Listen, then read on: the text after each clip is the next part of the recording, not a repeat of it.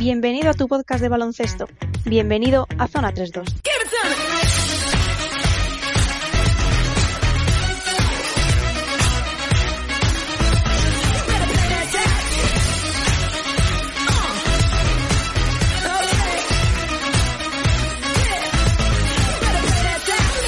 Bienvenidos a una nueva edición de Zona 32, la última edición antes del comienzo de la NBA y la última edición antes de la Navidad. Y esas fechas navideñas para las cuales pues prometemos no parar o parar lo menos posible. Así que no penséis, no os toméis este como el último capítulo del año porque estamos con las mismas ganas que cuando empezamos y tenemos intención de seguir toda la Navidad, todas las vacaciones y disfrutar este tiempo para traeros lo de siempre, mucho baloncesto. Para traer mucho baloncesto, pues no vengo yo solo, ya sabéis que siempre vengo de la mano de estos dos amigos que traen tantísimo cada semana.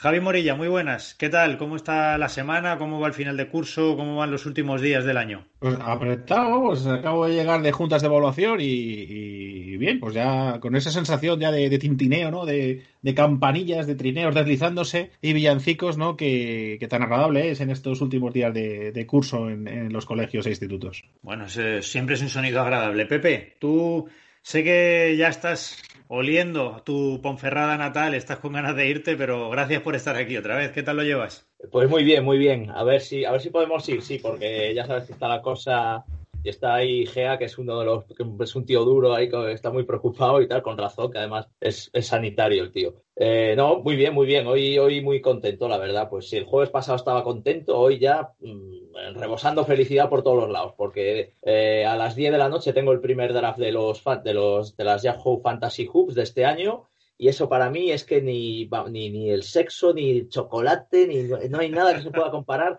a una noche de draft de, de un Fantasy Hoops de, de las ligas de Yahoo, eligiendo tus jugadores, ya tengo todo preparado, la Coca-Cola, las patatas fritas, me lo voy a pasar como un enano. Esta noche no duermo. No, no, literalmente, porque luego estás repasando el equipo, ya empiezas a lanzar trades y además, como siempre digo, es un complemento ideal para luego seguir más la, lo que es la, liga, la NBA. Pues Pepe, algún día te tendremos que pedir que te prepares un monográfico de cómo funcionan las fantasy bien y elaboraremos la nuestra propia para jugar con los oyentes y, llevarlo todo al día. Lo que pasa que llegar a tu nivel lo veo complicado ya, lo veo complicado. Luego la gente nos pregunta, oye, ¿y de verdad toda la gente, todos los que hacéis esto de Zona 3-2, estáis ahí tan metidos en el mundo del baloncesto y os gusta tanto y Pues mira, aquí está el ejemplo. Tenemos a Pepe que esta noche en vela para completar su plantilla para el Fantasy. Y Pepe, Vamos a empezar, antes de pensar en la fantasy, vamos a empezar por lo de siempre. Vamos a seguir la tónica habitual y vamos a dar la radiografía de la CB, que esta semana eh, nos trae lo habitual por arriba y por abajo en la clasificación y algún que otro nombre propio interesante, ¿no?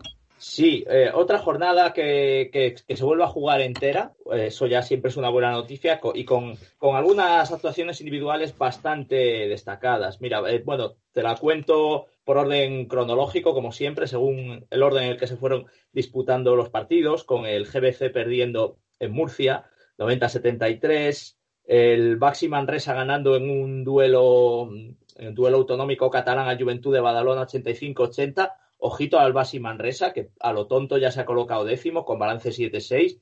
Se habla poco de este equipo, que la verdad es que una vez más, con la, mano de Pedro Martínez, con poquita cosa, está haciendo una plantilla muy apañada, o sea, está haciendo un, equipo muy competitivo y ojito que empiezan a mirar un poquito de rejo a la Copa del Rey. ¿eh? Bueno, tenemos al Tenerife, que estos siguen a lo suyo, ganaron a, otro gallito como el Burgos, 84-79, eh, Marceliño Huertas, que bueno, que pues eso, con su, con su retrato guardado en un armario que, envejece por él y él a lo suyo, 21 puntos y 6 asistencias, y un duelo precioso en la pintura entre George Sermadini, a la sazón MVP de la jornada, 21 puntos, 6 rebotes y 2 asistencias para 30 de valoración, pero gran duelo el que mantiene contra Dejan Kravik, que hace 18 más 11 y dos asistencias y dos robos y se queda en 28 de valoración. Y de tercera espada, el Tenerife tuvo a Sasu Salin con 15 puntos y 3 de 4 en triples, que luego hablaremos más de Sasu Salin porque esta semana ha hecho alguna burrada por ahí que, merece la pena comentar. Bueno, tenemos al Betis que parece que mejora un poquito con Joan Plaza, dio una buena imagen ante el Vasconia en casa, en Sevilla, pero perdió de 7 puntos. Eh, sigue el momento brutal de Pierre Henry para Basconia, 20 puntos y rebotes y 6 asistencias, 25 de valoración. Son los mismos números, aunque con mayor valoración 28, pero un 20 más 6 más 6 es lo que hace Boyan Duljevic en Madrid, para que el Valencia gane al Estudiantes. Y tenemos al Zaragoza destrozando al Bilbao 105-76. Mm, está mejorando mucho el Zaragoza, ya se va notando la mano del Oveja, del Oveja Hernández. Partidazo de Jason Thompson, de su jugador interior estadounidense, 18 puntos, 9 rebotes y, ojo, 6 asistencias. Para un pivot está muy bien. Eh, bueno, partido muy bonito también en Madrid entre Real Madrid y Unicaja. Es Unicaja peleón a pesar de tantas lesiones, en, sobre todo en el puesto de base, con Darío Brizuela jugando muy bien de base. Un Unicaja que sobrevive mucho en la primera parte gracias al, rebote, esto que era su gran hándicap esta temporada. Y en la segunda parte sobrevive con un Francis Alonso espectacular, 27 puntos, 5 de 7 en triples, en estado de gracia. Pero bueno, al final eh, demasiada dinamita para, para, el Unicaja y el Madrid, que nada, impresionante, con sus 14 victorias y 0 derrotas. Y tenemos al Gran Canaria mmm, reviviendo, eh, venciendo al Fuenlabrada, que el Fuenlabrada parece que se, se apaga un poco ese ese fuego que le había dado Javi Juárez. Y de hecho eh, son tres derrotas seguidas ya del Fuenlabrada. Todavía está en una situación bastante plácida porque tuvo, tuvo una racha muy buena, eh, pero hay que, hay que felicitarse porque Gran Canaria parece que, parece que resucita, ha ganado bien 87-71, coincidiendo con la vuelta de Javi Beirán, zanjado el asunto Beirán, por Fisar simplemente ha dicho que es un gran profesional y no, no ha querido meterse en polémicas. El caso es que Javi Beirán ha sido indultado y volvió con un buen partido, 11 puntos y 6 rebotes. Eh, y por último, el Barcelona que ganó en Santiago de Compostela en un partido un poco extraño. Eh, se metió en un lío el Barcelona en el último cuarto, en el que el, Obradoiro le gana, le gana ese cuarto 24-17 y al final se le subió a las barbas. Y un partido extraño además porque eh, el Barcelona, bueno, ya es que Vicius cuenta con Mirotic y Calates como sus dos mejores jugadores, pero haciendo un partido un poco extraño los dos, porque Calates es el máximo anotador. Es cierto que a Calates muchas veces se le critica su, bueno, su, su, tiro, ¿no? Pero hace un 10 de 14 en tiros de campo y se va a 25 puntos. Y Mirotic, que es el, otro baluarte del Barcelona, con 20 de valoración también, mete solo 8 puntos y es que además solo, solo hace 4 tiros de campo en 31 minutos. Es, es un partido muy extraño de Mirotic que sin embargo coge nueve rebotes y dos asistencias y valora muy bien, valora, valora en 20. Y bueno, pues fue el partido que, cerró la jornada. Como, como veis, el Madrid sigue impresionante, 14-0, y el Tenerife es el único que le aguanta un poco ahí el, pulso.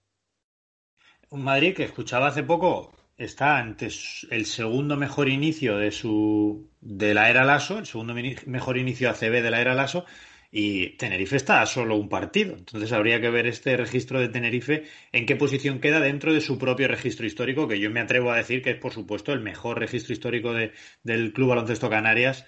No sé solo si en ACB o incluso ya en Liga LEP también. El, balance total del Tenerife ahora mismo es 15 victorias y 2 derrotas. O sea, en 17 partidos ha ganado 15. Me parece impresionante. Sí, sin duda es la mejor temporada de su historia.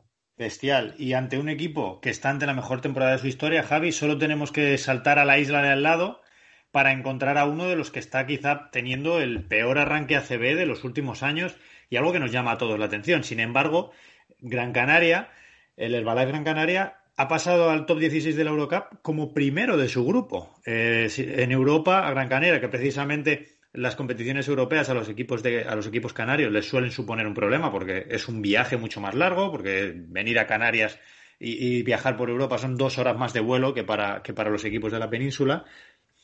Está pisando el acelerador y manteniéndose firme en, Gran Canaria, en, en Eurocup, perdón. Y sin embargo, en ACB no termina de, de arrancar. Sigue ahí en posiciones de, no de descenso ya, pero bueno, sigue estando ahora mismo decimosexto, solo una victoria de los, de los puestos que te mandan a la Liga LEP. Javi, ¿hay alguna explicación lógica para esto? Bueno, eh, yo creo que sí, ¿no? Si en educación solemos manejar un solemos manejar un concepto, ¿no? Que es cuando un alumno tiene, tiene, problemas, ya generalmente en secundaria, etcétera, que es el de, el de conseguir crearle eh, experiencias de éxito, ¿no? Que tenga, que tenga pequeños éxitos para que eso le saque un poco de, de, la frustración o del rechazo a los estudios. Y yo creo que, la, que en este caso la Eurocup le ha servido un poco mm, eh, al, a Gran Canaria precisamente como ese, como ese recordatorio de que es un buen estudiante, como ese recordatorio de que es un buen equipo de baloncesto, que son jugadores que no se les puede haber olvidado, que es un, que es un equipo que tiene, que tiene jugadores, que tiene una tradición, que tiene eh, que ellos saben lo que, lo que es ganar y que por tanto ese, ese inicio tan, tan, tan, tan estrambótico en ese 3-10 que llevaban eh, en ACB, eh, pues puede ser, puede ser pasajero, ¿no? Porque en, al final el balance en Eurocup ha sido de 8-2, es decir, que es prácticamente opuesto justo al de, al de la Liga ACB. Y yo creo que eso va, a resultar positivo, ¿no? Va a compensar el, lo que tú decías, que efectivamente, pues para los equipos canarios, al final en Europa se nota, y pueden haberlo notado también, de que al final eh, son, son plantillas cortas y tanto viaje y tanto partido como, como, añade la Eurocup en estos momentos de la temporada, pues igual no le eh, en plantillas que al final pues tienen una, unas segundas unidades que, que ya baja el nivel, pueden haberlo notado eh, en ACB al final, al, sumar tanta victoria y tanta experiencia positiva, yo creo que al final el equipo se va, se está cohesionando. El haber solucionado ya eh, algunos de los problemas que tenía eh, a nivel de plantilla, yo creo que, va a ser eh, que va a suponer un cambio de, rumbo. Y, y, en este caso, yo creo que la experiencia europea le va a servir como bálsamo, le va a servir como muchas veces decimos, ¿no? Ese, ese golpe de calor que necesitan los equipos para, para cocinarse. Pues yo creo que en este caso esta, esta gran primera frase en Eurocup le va a aportar a la calma y, la cohesión necesaria pues para recuperar el pulso en liga y dejar este inicio pues como una mala digestión o una, una pesadilla ¿no? de antes de Navidad. Un Gran Canaria para el que están siendo insuficientes números buenos de buenos jugadores. Hablamos de, de Matt Costello, de Andrew Albisi, hablamos de Javi Beirán, por supuesto. En fin, veremos a ver cómo acaba este proyecto Gran Canaria. Es cierto que este tipo de cosas suelen tener dos salidas. Una, que la buena situación europea te ayude a remontar en liga, en liga local, en liga ACB, y vayas para arriba, o que el peso del mal trabajo en liga ACB te siga hundiendo y acabes termina, y acabes hundido del todo también en Europa. Veremos el proceso, el proyecto de Gran Canaria y estos eh, jugadores, estos soldados que, ha elegido Porfi Fisak para la temporada, veremos a ver dónde le llevan.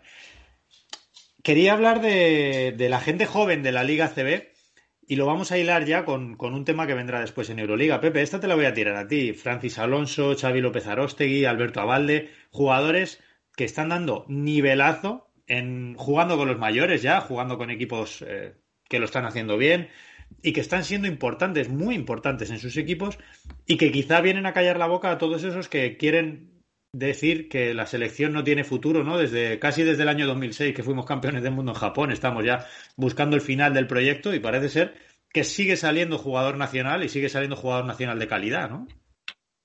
Sí, eh, lo, hablábamos un poco eh, fuera de off the record, ¿no? que es cierto que que tú si echas un vistazo un poco así a redes sociales, pues, pues sí que hay, hay, hay siempre una especie de ambiente apocalíptico alrededor del baloncesto español, ¿no? De, mm, bueno, cuando se acabe la, esta generación, tal. Hay que recordar que en 2019 somos campeones del mundo sin un solo integrante de la generación del 80. Esto eh, hay, que, hay que ponerlo en valor. Y es cierto que ahora mismo en, la CB has citado unos nombres, podemos añadir Mar García, Guillén Joe, eh, Muchos aleros, sí, pero podemos hablar también de Rubén Guerrero, Jaime Pradilla, si quieres irte a, interiores, eh, en bases, pues evidentemente a Locen, aunque no está jugando lo mismo que jugaba en Zaragoza. Ojo, que mm. Garuba es español, ¿eh? que no se nos olvide a nadie. efectivamente, Garuba, que es eh, un jugador que a lo mejor se ha estancado un poquito en ataque, pero a mí me parece que las prestaciones que da en defensa mm, son, son realmente notables. Entonces, mm, yo no veo, yo no veo ese, ese apocalipsis por ningún lado. Y, de hecho, esta temporada en concreto sí que me está pareciendo una temporada muy, eh, muy reseñable en esto que has dicho de jugadores jóvenes que están dando un paso adelante y, creo que, sí que hay que ponerlo en valor. Pero este tema, ya te digo, es un, es un viejo tópico, es un viejo tópico y sin embargo yo creo que llevamos todo el siglo XXI igual. Eh, tú miras los rosters del Vasconia, habitualmente han sido así, con muy poco jugador nacional. Eh, Barcelona y Real Madrid pues tienen a lo mejor ciclos en los que apuestan más por los jugadores nacionales y curiosamente cuando apuestan por más jugadores nacionales es cuando obtienen más, más títulos y más éxitos. El aquel Barcelona con Fran Vázquez, Sada, Ricky Rubio, eh, mm, Esteller, etcétera. Eh, Navarro. Navarro, evidentemente, tal. Eh, el Real Madrid, pues el Madrid del ASO ha tenido un bloque nacional muy evidente con los ambos Sergios, Juli el Chacho, Felipe Reyes, Rudy, etcétera. Entonces, el Valencia es uno de los equipos que, que ha apostado también en los últimos años. El, Valencia, campeón de liga, tiene mucho jugador nacional. Está ahí Oriola, está San Emeterio, eh, yo creo que estaba Vives ya. Y, el Unicaja, el Unicaja este año, que es, de los que más ha apostado por, por, los jugadores nacionales. Podemos citar también, no sé, Víctor Arteaga, que está jugando mucho en el Estudiantes. O sea que, de verdad, que no fuera, fuera apocalipsis, fuera de tremendismos. El baloncesto español goza de, una gran salud. Lo que pasa es que, bueno, pues las ligas se han vuelto de competitivas de esta manera y hay equipos que tienen que rastrear mucho en, el, en otros baloncestos para, para intentar ser competitivos. Pero esto, desde que ya con el fútbol, con la ley Bosman y todo eso, pues, pues ha tenido sus cosas buenas y sus cosas malas. Pero el jugador nacional bueno acaba, acaba saliendo siempre, acaba encontrando un sitio. Yo es que la, clave creo que está en, ciertos traumas que, arrastra la generación que crecimos amando el baloncesto con, aquella primera gran selección campeona que fue la, de la plata, la, plata de Los Ángeles, aquella, aquella generación de, de, Corbalán, de, Martín, de, Epi, eh, que, nos dio tantísimas alegrías y que vimos como eh, al desaparecer eh, pues, pues dejó una, travesía del desierto que se nos hizo muy, muy cuesta arriba a gente que nos habíamos enamorado del baloncesto a partir de, esos éxitos de la, de la, selección. Pero que, claro, es que falla, hay un elemento que la gente suele olvidar y es que eh, a España le costó encontrar un relevo a esa selección ganadora, no solo porque no aparecían jugadores, y en esos momentos me acuerdo que, había muchísima polémica, como echando la culpa pues, a Madrid, a Barça, a los grandes transatlánticos del, del baloncesto español por no apostar por el producto nacional, pero es que se nos olvidó la geopolítica. El problema es que esa selección va a morir justo cuando en Europa la medalla de Yugoslavia empieza a repartirse entre la medalla de, Croacia, entre la medalla de Serbia, entre la medalla ah, de, estos equipos, fijaos, Eslovenia ahora, eh, o Rusia, eh, que, que, en definitiva te están, esa multiplicación de países empezó a ser cada vez más complicado el palmarés y, dificultó los éxitos. Ahora, sin embargo, el problema que tiene España a la hora de, que parecía que España iba a tener a la hora de encontrar el relevo, pues le está ocurriendo a todos los países. Todos los países eh, con tradición baloncestística, pues ven que sus, que sus eh, talentos emigran muy jóvenes a Estados Unidos, que muchos de ellos ya no les ves bien porque en el, en el tránsito de la NBA pues se arruinan como jugadores por falta de minutos y de, y de confianza, o bien porque literalmente pues muchos veranos te quedas sin ellos. Entonces, eh, el problema, los problemas que puede tener España de relevo los tienen los demás países. Entonces, eh, yo creo que ahora eh, en ese sentido el relevo va a ser un poquito más fácil porque no va a estar tan condicionado por unas nuevas, unas nuevas emergencias que nos priven de, de tocar metal con cierta regularidad. Vamos a seguir hablando de talento joven nacional y vamos a empezar a hablar de un nombre propio, pero para eso metemos los dos pies en el bloque Euroliga.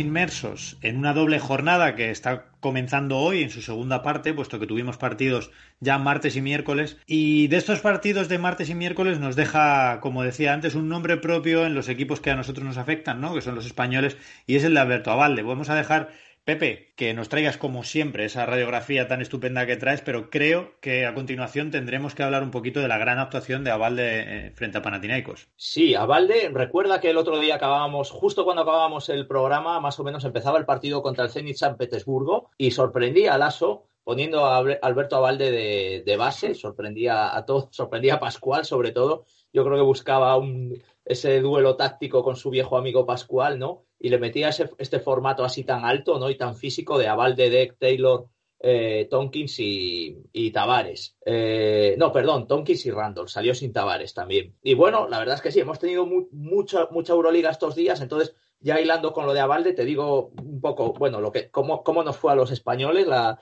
la, pasada, la última jornada, la que se eh, transcurrió el jueves y viernes, mm, con el Vasconia perdiendo ante el Maccabi en casa 63-67, el Valencia ganando al EFES en el último segundo con un canastón de Clemen Prepelic sobre, sobre Dogus Balba y el jugador turco que saca a Tamán lo saca en esos, en esos últimos segundos para defender a Prepelic y no le vale de nada porque eh, pues mete, mete, una canasta impresionante sobre la, sobre la bocina. Eh, el Barça ganando fácil al, al Milán, 87-71. Y bueno, y el Madrid ganando, ganando al Zenit con Avalde jugando de base efectivamente muchos minutos. Solo te dejo un resultado aparte de los españoles de, la, de, la última, de esa anterior jornada de la que fue la jornada 13, que es la derrota muy contundente del Fenerbahce ante el Alba Berlín, dos equipos en trayectoria ahora mismo muy distinta. Y te lo dejo ahí porque es que el, el, Fenerbahce está fatal. O sea, es, de los equipos en peor forma ahora mismo. De hecho, si nos metemos ya en lo que ha sido la jornada martes-miércoles, la jornada 14,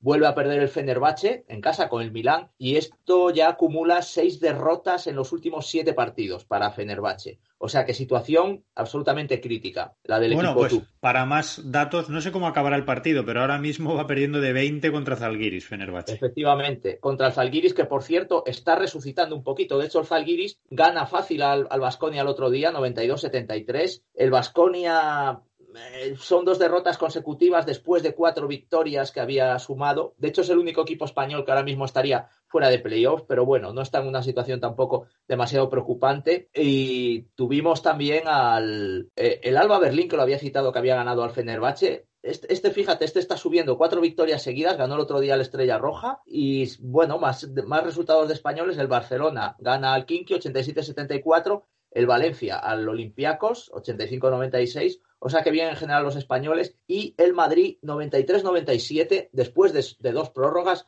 partido espectacular, partido que la verdad es que no sabe cerrar el Madrid, que lo tenía, parecía que lo tenía controlado en el último cuarto, eh, pero, pero bueno, no, se le atraganta una zona ahí en, los minutos finales con muchos fallos de, sobre todo de Rudy Fernández, que se precipita mucho en el tiro, y al final recurre el aso de nuevo a Alberto Abalde, y menudo partidazo se marca Abalde para celebrar su, su vigésimo quinto cumpleaños, que se marca unos canastones con, entradas con rectificados, cambios de manos, triples, triples, buscándose la canasta, sacándose ventaja con el bote. Bueno, qué partido se hace, se hace a balde, pero ya digo, de, base puro, que esto es una cosa que hay que recordar que hace dos temporadas la hizo en Valencia cuando hubo una plaga de lesiones y concretamente hay un partido mm, de los mejores partidos de la carrera de, de Abalde, que fue ante, ante el CSK, ante el CSK liderado por aquel entonces por Sergio Rodríguez. O sea que la verdad es que es una, una noticia, pues sí, magnífica para el baloncesto español, este,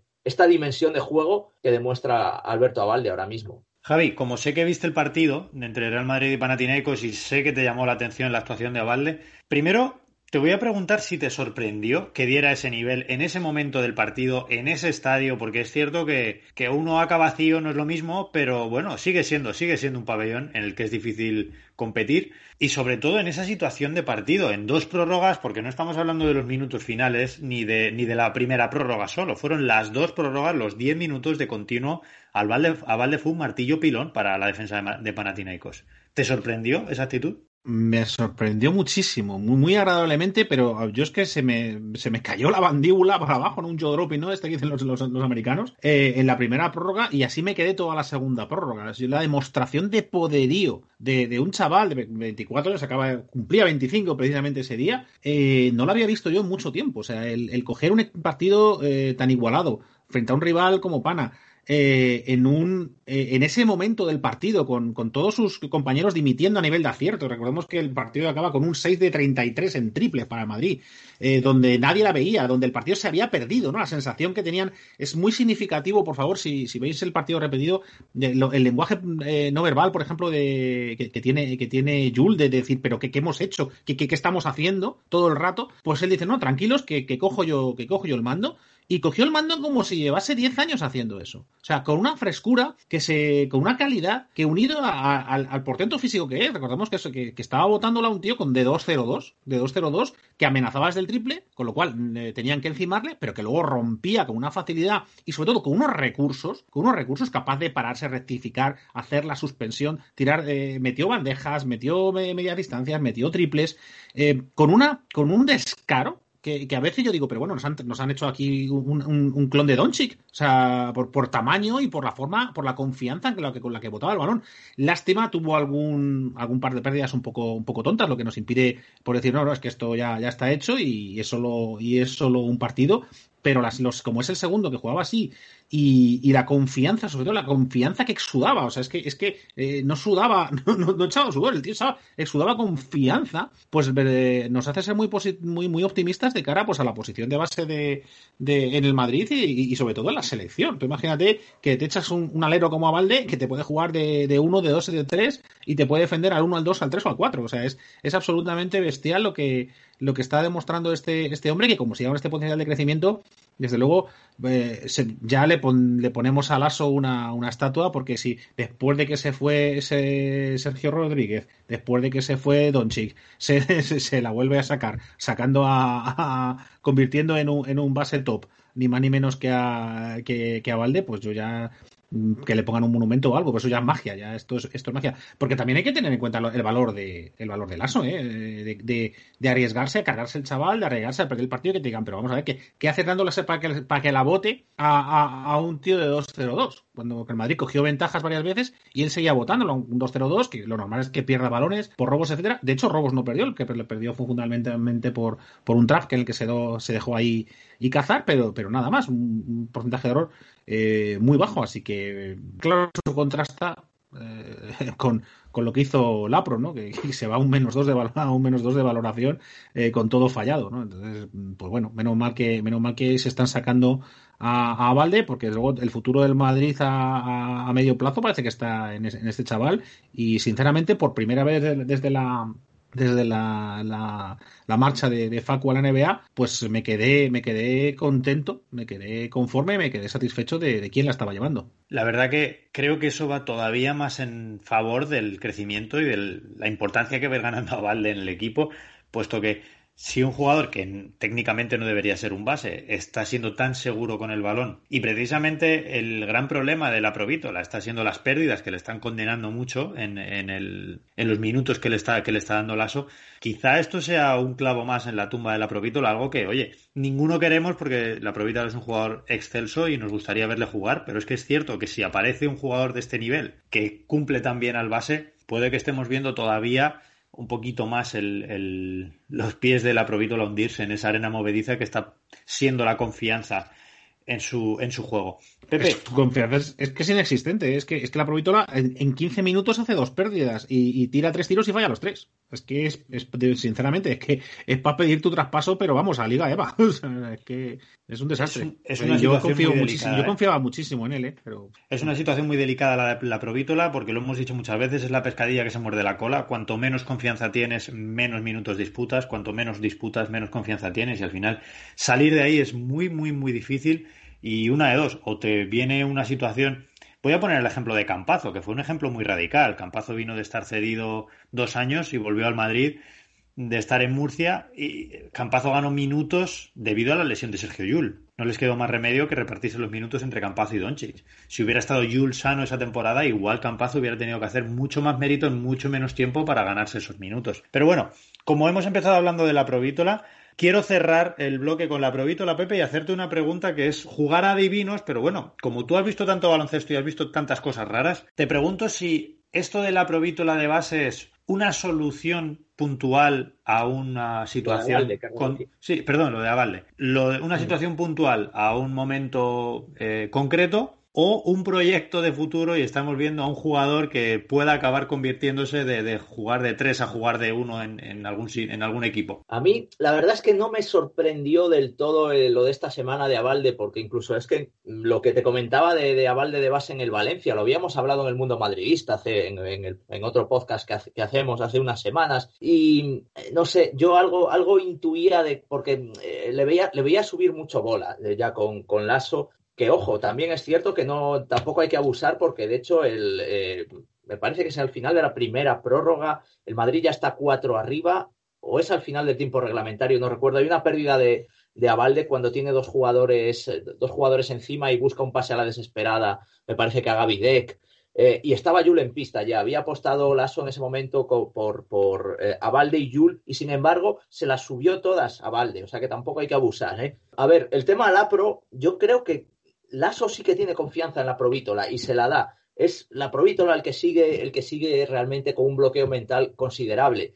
Y lo que sucede es que eh, las urgencias del Madrid no, no, permiten esperar, no permiten madurar proyectos. Lo hemos visto eh, al principio de la temporada con, con, el Facu. Si realmente Lasso pensase en, en un proyecto más a futuro, hubiera dicho, pues voy a darle al Facu menos minutos y, ir, con, ir con ir con lo que tengo.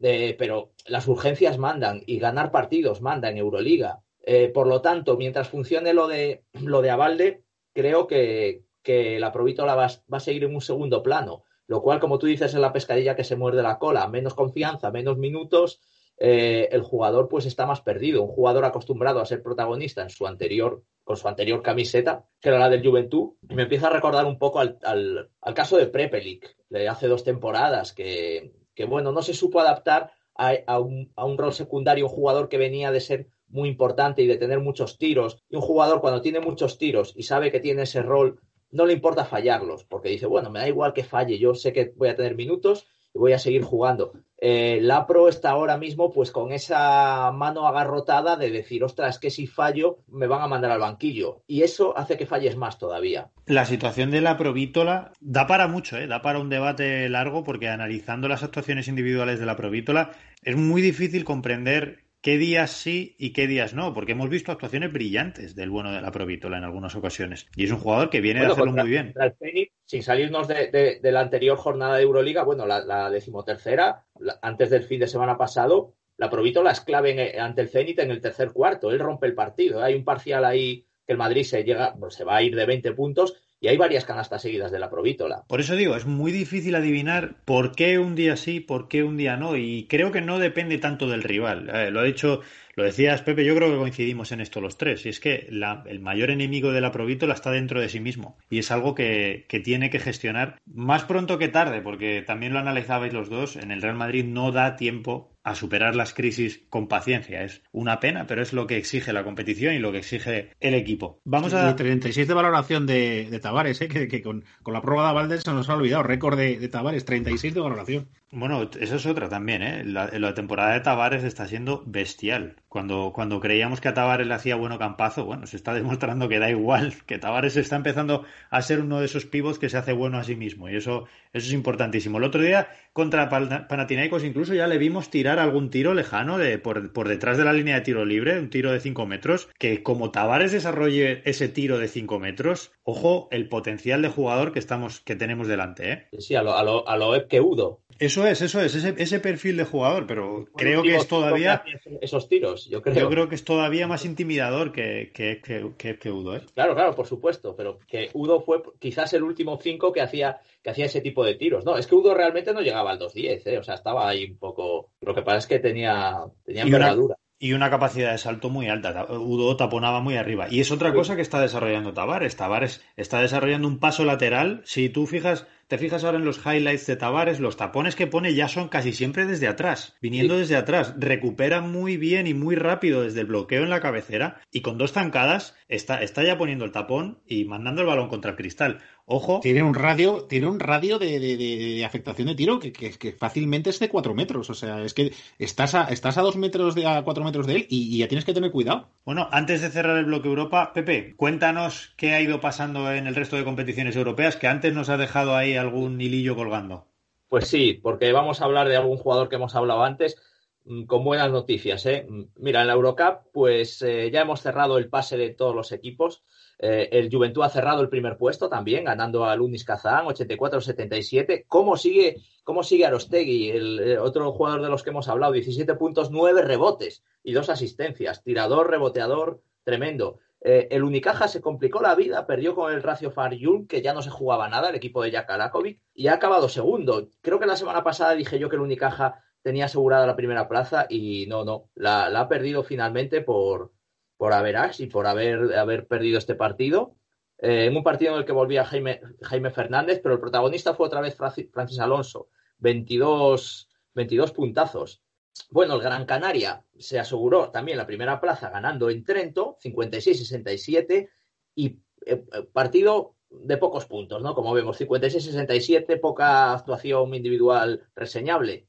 Pero ojo al partido que se hace Javi Beirán. 13 puntos, 13 rebotes y 3 asistencias, 23 de valoración. Vuelve ese Javi Beirán súper completo, que rebotea muchísimo, que reparte juego, que todos los del Supermanager lo teníamos en todos nuestros equipos, generales o específicos, porque te hacía de todo, que querías un alero reboteador, Beirán, un alero tirador, Beirán, un alero que te da asistencias, Beirán. Qué gran noticia. Eh, y por último, el Andorra, que ha perdido de 8 contra, contra el rival que con el que se estaba jugando la cuarta plaza de su grupo, pero ha salvado el averaje y se ha clasificado. Se ha clasificado cuarto por los pelos eh, con el Leitkabelis Panevecis de Lituania por dos puntitos, pero tenemos a Andorra también dentro. Los cuatro equipos clasificados para el top 16. Eh, en Basketball Champions League hemos tenido dos partidos con dos victorias. El, Zaragoza gana al equipo húngaro del el Falco Stone Bakeli. Esta competición sirve para descubrir equipos y, baloncestos que son un poco más desconocidos, le gana bien 85-76. Y el Tenerife, ¿cómo sigue el Tenerife? Que gana victoria de Tronío al Galatasaray 89-104 de 15 puntos, balance como he dicho 15-2, pero ojito al partido que se hace Sasu Salin aquí, madre mía, llega el frío y un, y un finlandés pues parece que el frío, el frío le va de maravilla. 34 puntos y 6 asistencias 8 de 11 en tiro de 3, 36 de valoración, 8 de 11, de las mayores exhibiciones triplistas de la temporada. No es habitual ver a un tipo meter 8 triples aquí en Europa y mucho menos con ese porcentaje de acierto, 8 de 11, madre mía. Otro renacido ¿eh? que, que, tienen en Tenerife. Si hablábamos de Marcelinho y Sermadini, fíjate. Cerramos así el bloque Euroliga. Muchísimas gracias, Pepe. Y nos vamos a la NBA.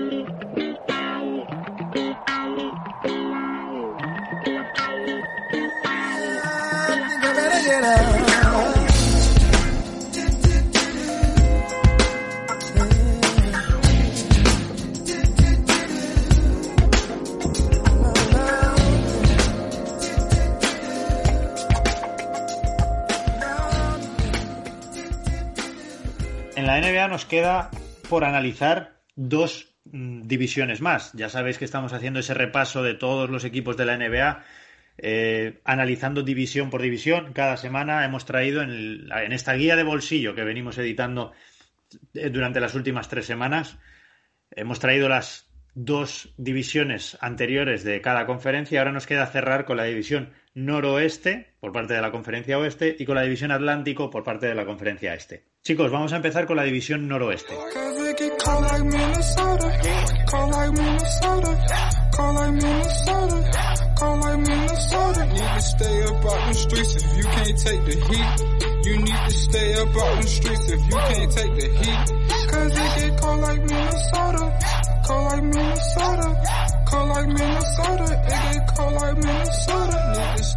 Y es que esta vez, si os parece, os voy a pedir que esta vayamos un poquito más ligeros, porque tengo la sensación que con la división Atlántico hemos pinchado un hueso y viene, viene cargadita. Así que Voy a repasar los equipos que forman parte de la división noroeste, que son Utah Jazz, Portland Trail Blazers, Oklahoma City Thunder, Denver Nuggets y Minnesota Timberwolves. Por afinidad con unos y otros, Pepe, te voy a pedir que empieces tú por los Timberwolves. Luego, Javi, te preguntaré por, por Denver y esos Nuggets que, están, que cuentan con tu amado Jokic y Campazo, que parece ser está dejando buenas sensaciones, al menos en los, en los scrimmages de los, de los entrenamientos. Y luego, si os parece, repasamos rápidamente Utah, Portland y Oklahoma City, no por menospreciar a los equipos, sino por tener un poquito más de tiempo para dedicarnos a la división Atlántico, que creo que ahí sí que tenemos que mancharnos las manos y entrar en harina. Pepe, ¿qué podemos esperar de Minnesota? ¿Qué ves? ¿Qué te gusta? ¿Qué te llama la atención? Además de Ricky Rubio.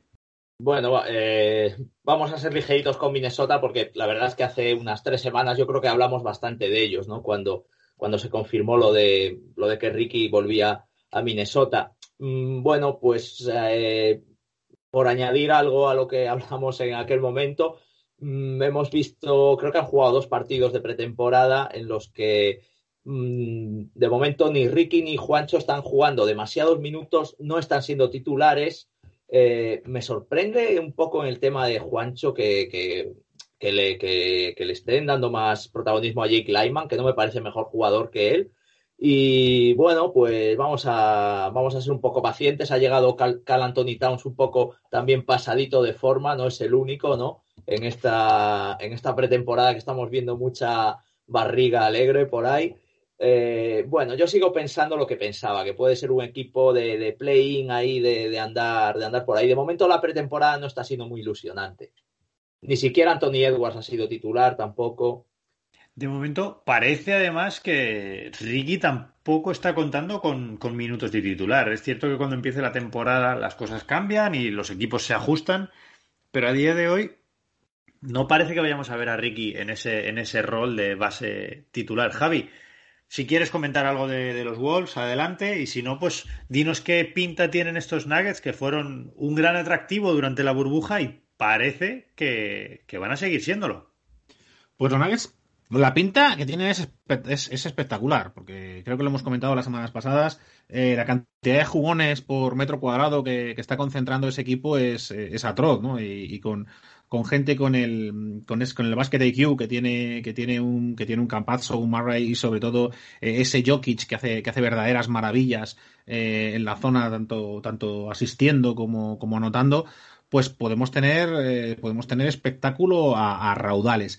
Eh, la contra es que, eh, puestos a buscar pegas, eh, Denver lo que tiene, tiene bastante presión, en el sentido de que ha sido una sorpresa el espectacular rendimiento que tuvieron en la burbuja, y entonces ya se les empieza a exigir una final de conferencia. Se les exige al final repetir una final de conferencia y, por lo menos dar la cara para intentar llegar a una final. Y claro, en ese sentido quizás se han quedado un poco cortos en este mercado. ¿Por qué? Porque han perdido bastante defensa. ninguno de los jugadores que hemos comentado y que hemos dicho son tan maravillosos eh, son especialistas defensivos. Jokic, que de hecho es, posiblemente su, su, principal hándicap. Y encima, en la agencia libre, pues se les han ido eh, tres jugadores que eran los que, los que, los que utilizaban ¿no? para, para meter músculo cuando había que cerrar un poquito, como, son, como era Jeremy Grant, sobre todo, luego Terry Torrey y, y Mason Plumley, ¿no? Que, con sus brazos de mudanza, ¿vale? De, pues servía para, para, poner un poquito de orden. Y no los han solamente han podido fichar un, fichaje defensivo, que es el de Michael Green con lo cual igual van a estar cortos en, van a estar cortos en la rotación defensiva. De hecho, de hecho, la, la idea que tiene entrenador, que tiene Malone para, para contrarrestar esto es eh, recurrir a una zonas. Eh, van a utilizar, van a, lo que no tienen en jugadores especialistas, eh, Malone va a querer trabajarlo a partir de sistemas. Están por lo visto trabajando con, con zonas. Y en ese aspecto, pues, pues igual ahí vemos la, la, efectividad de, de un jugador que todas las pretemporadas y todos los partidos sin importancia, pues nos llama mucho la atención y tiene mucho hype, que es, eh, que es el amigo Bol Bol, que, se le está manejando como, como hombre boya, ¿no? Como cinco fortaleza, para en una zona, pues, pues alterar los tiros y, amenazar, amenazar las penetraciones, las penetraciones rivales. Entonces, eso nos da la idea, que estén haciendo estas cosas tan raras, nos da la idea de que el propio equipo es consciente de sus limitaciones en defensa y, y también pues se, espera un, paso adelante ahí, por ejemplo, pues de, de, Murray, ¿no? Aunque Harris sí, sí que aporta algo de defensa en el backcourt, Murray tendría que poner, empezar a ponerse las pilas y, habrá, y habría que ver si, si el estilo de defensa de, de Campazzo se, se, adapta a la NBA, ¿no? Ese estilo de defensa pues de, de, mosquito, ¿no? de lo que ellos llaman, de lo que la NBA pues llaman un, mosquito, pues, eh, pues pueda ser útil contra el, el atletismo ¿no? que, que, tienen, que tienen el backcourt, los backcourt de la, de la NBA. Si funciona, pues tendrá algo avanzado, ¿no? Porque es la principal debilidad. Pero a cambio os digo, a cambio baloncesto de fantasía, o sea, deseando ver, deseando ver un quinteto en cancha con Campazzo, Marrey, eh, Jokic para disfrutar y Michael Porter amenazando desde todas las posiciones porque puede ser una gozada. De los equipos que quedan, nos quedan unos Portland Trailblazers que yo no sé qué pensarás. A mí me gusta la pinta que tienen porque es un equipo que ha movido muy poquitas fichas y creo que es un equipo que medio funcionó el año pasado. La adquisición de Robert Covington me parece un me parece un jugador que va a llegar a sumar.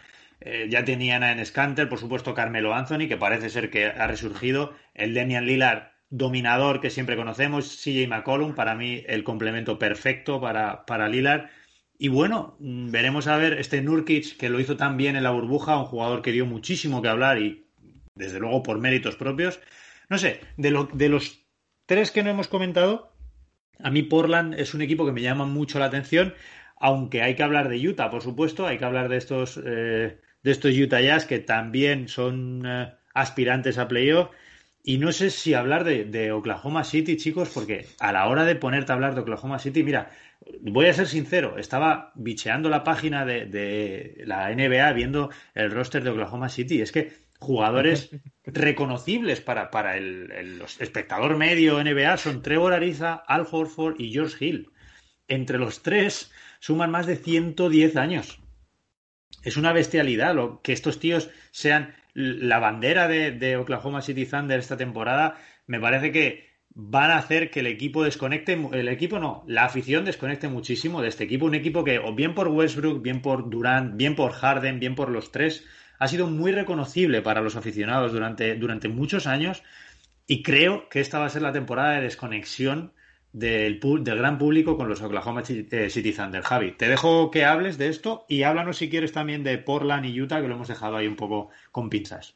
Pues eh, lo de Oklahoma, eh, me, dándole vueltas ¿no? al análisis de Oklahoma, me vino a la cabeza, pues algo, si fuésemos un canal de YouTube en lugar de un podcast, pues pondríamos aquí el típico vídeo espectacular de un gran edificio con demolición controlada, ¿no? Esas, esas eh, imágenes en las cuales, pues un estadio o un rascacielos hace pum y de repente como que se dobla en sí mismo y no deja nada. Parece que desaparece. Pues es exactamente lo que han hecho Oklahoma. Han puesto las cargas de demolición en cada uno de sus pilares y el edificio se ha desplomado. Ha desaparecido de repente, ha desaparecido Paul, ha, ha desaparecido Adams y ha desaparecido Galinari. O sea, es, se, han, se han cargado todos los pilares del equipo. Eso, eso ha colapsado por, claro, demolición controlada, porque han sido ellos mismos los que lo han hecho, ¿no? Eh, ¿Para qué? Pues para dejar literalmente un solar. O sea, por eso el meme aquí vendría, un vídeo vendría tan, tan maravilloso para, para explicar, porque es exactamente lo que han hecho. Dejar un solar vacío sobre el que empezar a construir con el material que han comprado, con todos estos trades, que recordemos, eh, tienen una media de tres primeras rondas durante seis años. Algunos tienen una poca más, otra menos, pero en total tienen 18 primeras rondas en seis años. 18 primeras rondas en seis años. O sea, yo creo, no sé si en alguna vez en la historia de la NBA se ha visto algo similar, pero es que, mm, de verdad, para, para, para Oklahoma los próximos años ir al draft es como para nosotros ir al Mercadona a hacer la compra. O sea, van a ir con el carrito y van a decir este, este, este. ¿Dónde vas, chaval? ¿Dónde vas? Es algo, es algo que, que es, es, un, es un experimento, a mí me parece algo bastante revolucionario, extremadamente alargado lo que está haciendo la arriesgado lo que está haciendo la, la gerencia de, de, Oklahoma.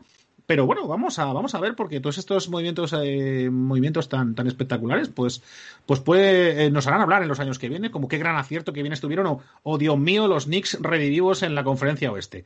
Eso es lo que, lo que tenemos.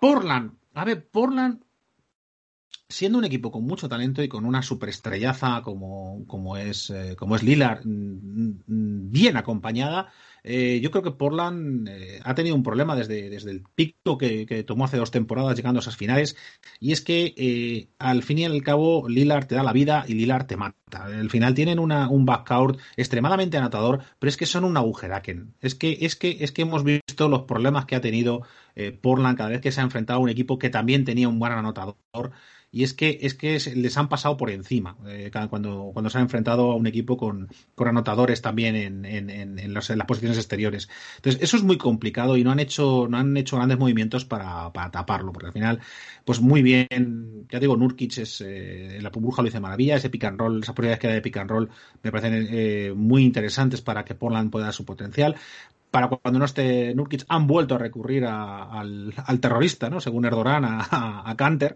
Eh, pero yo no sé si eso les va, les va a ser suficiente. También ellos empezarán a sumar frustraciones y veremos a ver si la salud de, McCallum acompaña, porque es un equipo que si vuelve a tener alguna lesión, desde luego, pues eh, estaremos hablando de, una de problemas para incluso para, para entrar en playoff, como les ha pasado, les ha pasado este año.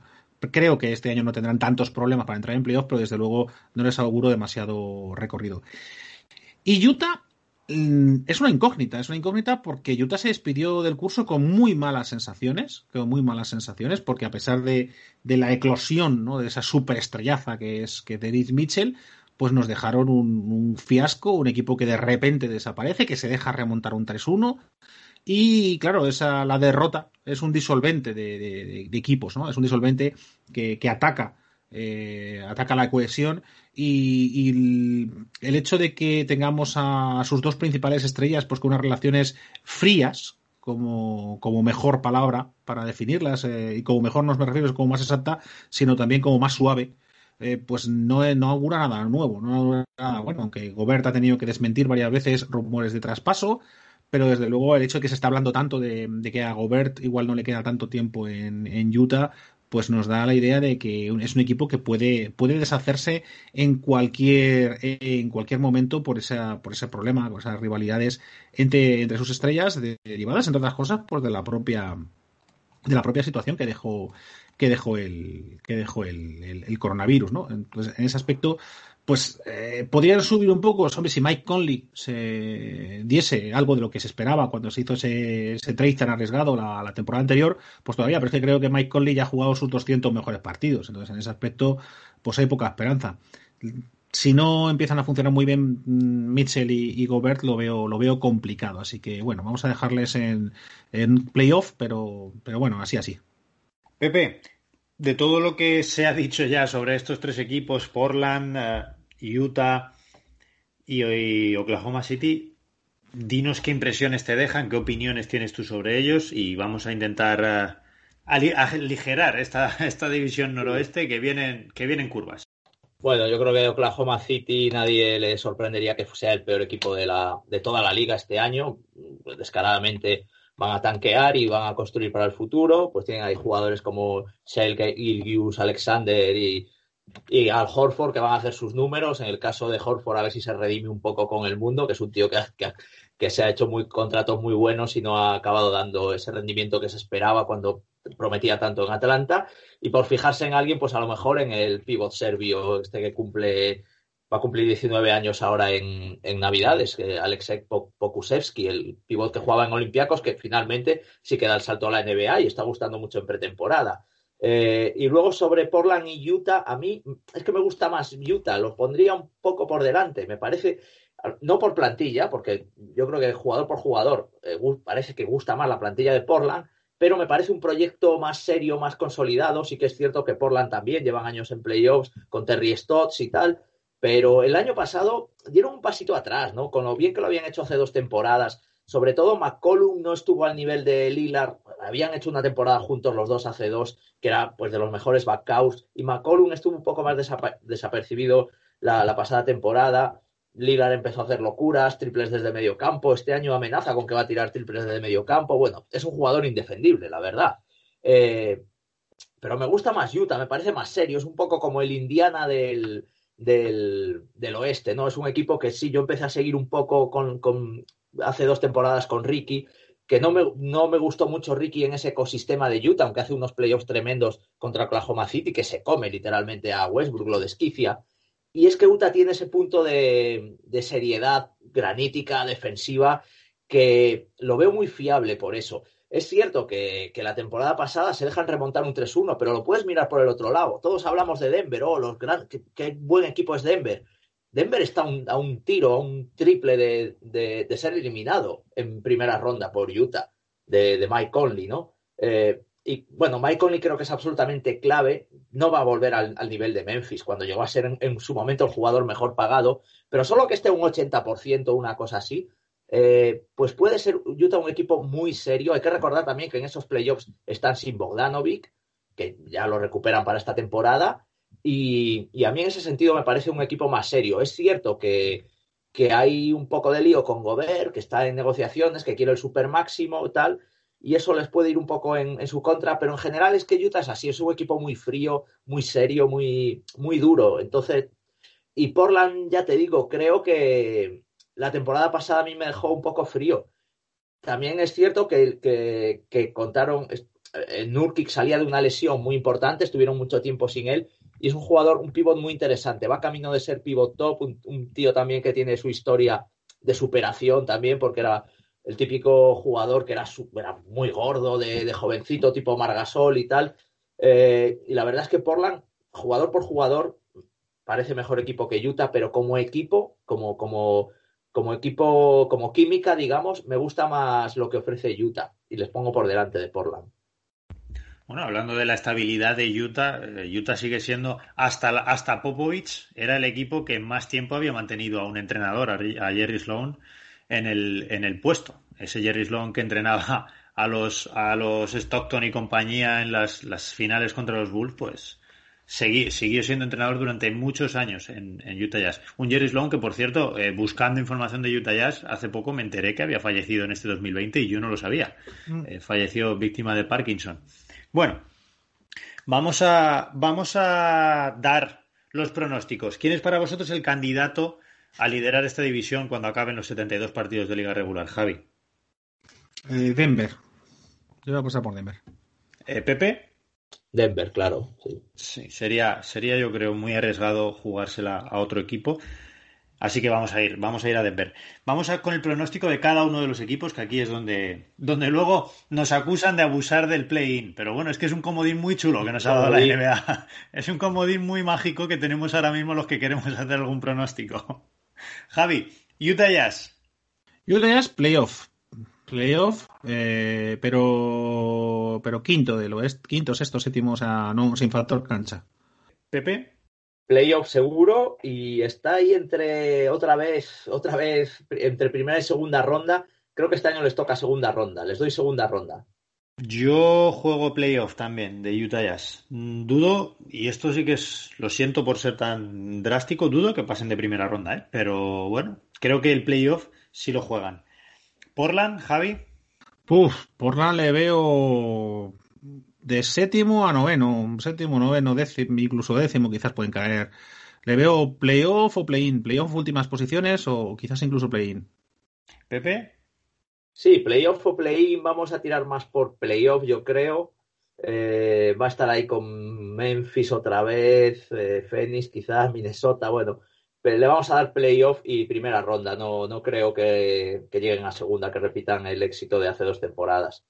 Yo voy a decir eh, play-in para Portland. Y, es que creo que dependen de la salud de sus jugadores. Y que tengan un día malo, me parece a mí que nos va, nos va a afectar mucho en los, en los pronósticos. Eh, Denver, Javi. Denver es el puesto de, campeones de división y que pasarán, yo les, yo les veo, eh, les veo por lo menos en semifinales de conferencia. Semifinales de conferencia, segunda ronda. Pepe. Sí, yo les voy a dar segunda ronda otra vez porque yo creo que este, no vuelvo a ver la sorpresa de la final ya para mí ya dije que iba a ser de Angelina, no puedo no puedo meter más equipos en la final. Se mm, igual que yo. igual que yo. Yo voy a dar a, a Denver también, segunda ronda, segunda ronda, más allá de segunda ronda no creo tampoco. Y es que hay que pensar, hay que pensar que el oeste siempre es caro, ¿eh? y que hay algunos equipos en el oeste que son un melón por abrir. Veremos a ver Dallas en playoff, veremos a ver por dónde salen estos Rockets, veremos a ver los Spurs, que es un equipo al que nunca hay que descartar, no sé. Vamos con Minnesota, Javi. Minnesota como mucho play-in. Play-in, quizás llegan a. Sí, play-in, porque le veo octavos, sí, octavos, noveno, décimo. Eh, Pepe. Tengo que mantener la ilusión y voy a, decir play-in, porque para más no, no tal. Pero bueno, que esto es una ilusión que, que a los dos meses igual ya se ha ido por el desagüe. ¿eh? Pues sí, sí, yo, yo espero que a mí me da, el equipo sí me da buenas sensaciones, pero eh, todavía es que hay mucha gente en el oeste. Es, lo que iba a decir. Yo a Minnesota le doy fuera de play-in, ¿eh? le doy entre el 11 y el 15. Y es que el play-in lo juegan hasta el décimo. Mm. Para meterse en el play-in tiene que haber cinco equipos peores que tú. Y yo viendo los equipos del oeste, no se me ocurren cinco equipos que puedan ser peores que Minnesota. Sí, eh, Oklahoma City lo tengo claro, Sacramento puede ser peor que Minnesota. Pelicans puede ser peor que Minnesota, depende de cómo salga también otro melón por abrir. como te oiga mi hermano, lo que acabas de decir, como te oiga mi hermano, que está, el, está eufórico. está en el oeste, en el oeste la lucha, está eufórico hombre. En el oeste la lucha por el octavo puesto siempre es apasionante y este año lo va a ser por el décimo. Claro, pero es lo que te digo, es que no se me ocurren más de cuatro equipos que vayan que puedan ser peores que Minnesota esta temporada. Entonces, a Minnesota le veo, pues eso, en el 11, 12, con opciones quizá de competir por el play-in en las últimas semanas, pero bueno, como tenemos que hacer un pronóstico, y repito, nos han acusado ya de abusar mucho del término play-in para, para el, como comodín, voy a dejarles fuera, ¿eh? voy a dejarles fuera. Es que, pero espérate, es que un día tenemos que hablar. Es que el Silver este de las narices, eh, en lugar de buscar brillantador para la calva, lo que tiene que hacer es dejarse tontería de conferencias y empezar a hacer esto a nivel general. Porque el play-in se inventa precisamente por la batalla cruel del salvaje oeste. O sea, porque el play-in, de hecho, vimos el play-in, eh, sabemos que la conferencia esta, que eh, no hubo nada. O sea, la gracia estuvo en la conferencia oeste y la lucha por ese puesto, por ese último puesto del, playoff del oeste, fue lo que dio gracia a la burbuja y fue de las mejores experiencias que hemos tenido en este maldito año del coronavirus a nivel de baloncesto. Entonces, mm, como premio, por lo menos, que, fuese, a ver si piensan ya en dejarse de tontería de conferencias y empezar a hacer unos playoffs como Dios manda, porque es que es muy injusto que, estos equipos estén matándose por un puesto, mientras que al final, pues tienes unos equipos desahuciados que entran en playoff, séptimos y octavos de playoff en la conferencia este, que verdaderamente, claro, luego pasan las barridas que pasan y, el escándalo que, ocurre de decir, pero bueno, ¿cómo puede ser que esta gente ha jugado playoff y, la gente que se ha quedado fuera, Dios mío, que es que se quedaron, esos Fénix espectaculares de la burbuja se quedaron fuera, o sea, es que es, es, terrible. Y, recordemos que el play-in duró hasta la última jornada. En la última jornada eso parecía carrusel deportivo en sus mejores tiempos, porque es que en horas estabas dentro o fuera. O sea, es que por favor, y, y a ver si Silver te dejas ya de, hacer la pelota a Lebron y piensas en algo para mejorar esto, hombre. Calvo, eres un calvo. Dicho queda. Vamos a cerrar la conferencia oeste, puesto que este era el último capítulo de los, del análisis de la conferencia oeste, y vamos a empezar el cierre de la conferencia este. Nos vamos a la división Atlántico.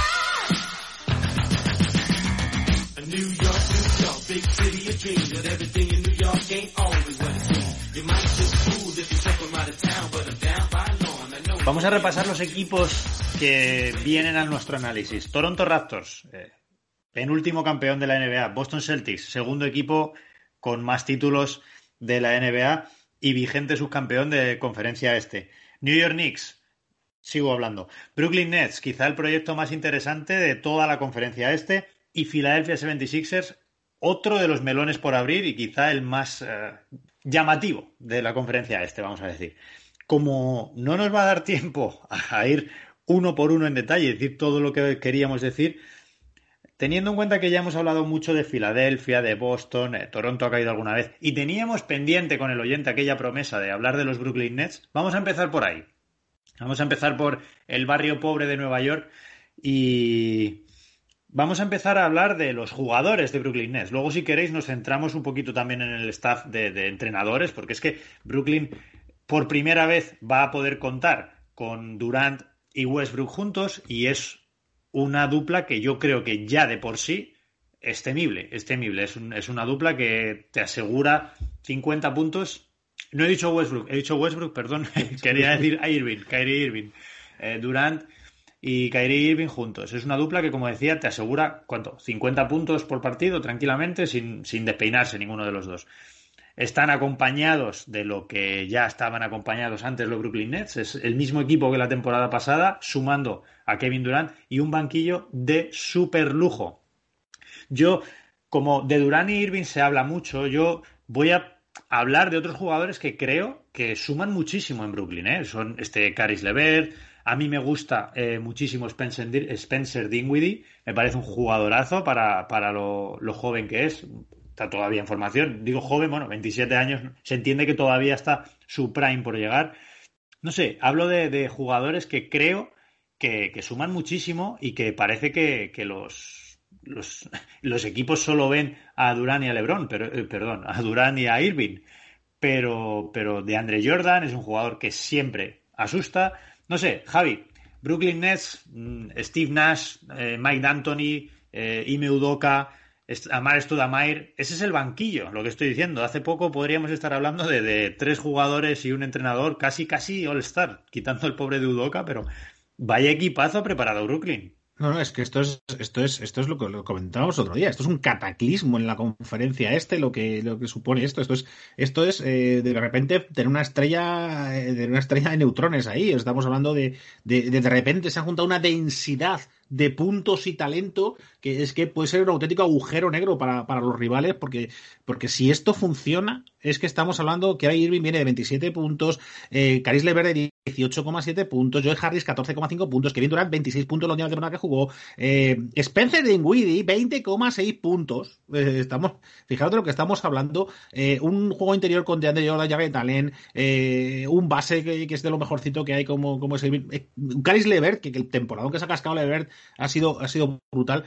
Yo es que no veo más que puntos y calidad por todas partes. Entonces, el punto débil, el punto débil es, pues, pues, pues precisamente lo contrario a una estrella de neutrones, en este caso ya la, la, cohesión. O sea, el ver, el ver cómo va a funcionar esto, que es la gran incógnita que hay de cómo se van a juntar todos estos egos, cómo se van a juntar tanto jugador amasador de balón, entrenado por un equipo, por, además por un, por un coach que no tiene que no tiene eh, autoridad moral, es decir, no ha ganado nada, no ha demostrado nada como coach en su primera temporada, entonces hay mucho miedo de, si va a conseguir hablarle el idioma de, estas bestias a las que va a tener que domar. O sea, es que yo veo, le veo al pobre a pobre Nash, pues como una silla y un látigo, con, unos leones enfrente, como son el, Irving y, el Durant, pues intentando, intentando brillar. Entonces, ahí, esa es la gran incógnita. ¿Va a haber química suficiente para tirar este proyecto para adelante? ¿O va a pasar un poco como Filadelfia el año pasado, que, veíamos a priori un equipo ultra rocoso al que iba a ser imposible meterle puntos en la pintura y que luego al final pues eso no funcionó y de hecho hemos visto al pobre Horford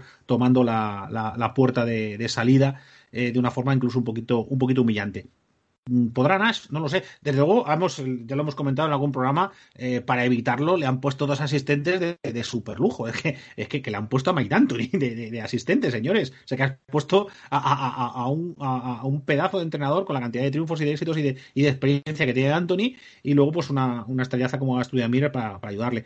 Así que eh, me cuesta muchísimo. Esto es una auténtica perturbación en la fuerza, ¿no? Eh, lo que ha aparecido ahí en el este y no sé qué efecto va a tener gravitatorio, ¿no? Eh, alrededor. Me cuesta, me condiciona muchísimo los, balances esta apuesta tan, tan, tan brutal por el talento y por la anotación que, ha hecho, que han hecho los Nets con paciencia, porque claro, ficharon, te das cuenta que, que un trade mm, cogiendo un jugador que iba a estar un año lesionado y de una y con una CL, con una lesión de ligamentos que es de las de las que no siempre se sale bien. Pepe, Durán ha dicho que está gratamente sorprendido por D'Antoni como entrenador. Supongo que por Nas también, pero ha llamado la atención que ha, alabado públicamente a D'Antoni. Hace poco eh, oíamos que se le está viendo bien. El otro día, la primera canasta que hace en juego después de un año y medio es un mate, cortando por la línea de fondo, un mate a dos manos. ¿Qué sensación te dan a ti estos Brooklyn Nets? Y si tú estás también, porque a lo mejor eres tú el que tiene que bajarnos un poco los pies a la tierra, pero yo estoy con Javi, yo estoy a verlas venir, pero la verdad que esto me parece un globo sonda que va a ir bastante alto. Bueno, igual os los bajo un poquito, pero cuando hablemos de los pronósticos, a lo mejor yo, yo sí que lo bajo un poco. Pero, hombre, sí que lo veo como un pez gordo, evidentemente. Mm, hay varias claves eh, en este equipo que yo creo que todas giran alrededor de lo mismo, que es lo que ha dicho Javi, la química. Eh, hablamos de un equipo que la temporada pasada pues se sentía un poco desahuciado sin sus dos grandes figuras y sin embargo eh, bueno, acaban metiéndose en playoffs, ¿no? Séptimos, si, mal no me equivoco. Mm, entonces, vamos a ver si jugadores que la temporada pasada lo hicieron muy bien y se sintieron protagonistas, y principalmente hablo de Caris Lever y Spencer Dinwiddie, si, si este año son capaces de, sentirse cómodos en un rol secundario y eso no les afecta en su progresión, digamos, ¿no? Eh, y en menos minutos, en proporción, son capaces de, aportar lo mismo. Entonces, claro, hablamos de un equipazo tremendo. Eh, porque luego el equipo es muy completo realmente. Tienes también a Joe Harris, que ha renovado por una buena pasta, que parece un poco el especialista en triples, realmente es un tirador muy fiable. Eh, y por dentro una pareja de pivots que me parece también muy buena, de dos cinco muy buenos. Un veterano como de Andre Jordan y un pivot todavía prometedor, muy joven, de 22 años, como Jarrett Allen. Pero como digo, todo gira alrededor de, esa química, de esa incógnita también que supone Nash, que creo que Nash tiene que tener un efecto balsámico sobre, sobre las estrellas, porque eh, bueno, Kevin Durant es un tipo muy introvertido, pero tampoco debe ser muy, muy fácil convivir con él. Y luego lo de Kyrie Irving, pues es que ya comienza la pretemporada eh, con lío con la prensa, eh, multa por no atender a la, prensa, mm, pues menospreciando, diciendo que no habla con, peones. Bueno, aquí se tradujo como, como marionetas, creo. Lo dijo con, con, con pawns, como peones de ajedrez.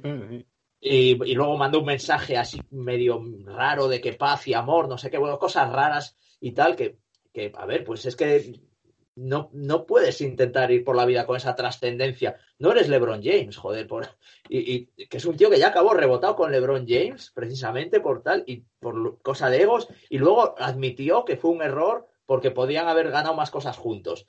Entonces, a mí lo, lo de Irving, yo no sé lo que pasa por esa cabeza. Me parece muy interesante lo, lo de NASCAR a lo mejor el entrenador en la sombra va a ser D'Antoni, pero bueno, como Nash sí tiene esa buena prensa, eh, es un tío que cae bien, la verdad, yo creo que es un tío simpático, majo y tal, pues eh, creo que, eso, puede ayudar a que a lo mejor el, el, jaterismo que pudiera ir hacia Irving, que yo creo que es un tío muy jaterizado, eh, pues lo contrapese un poco Steve Nash.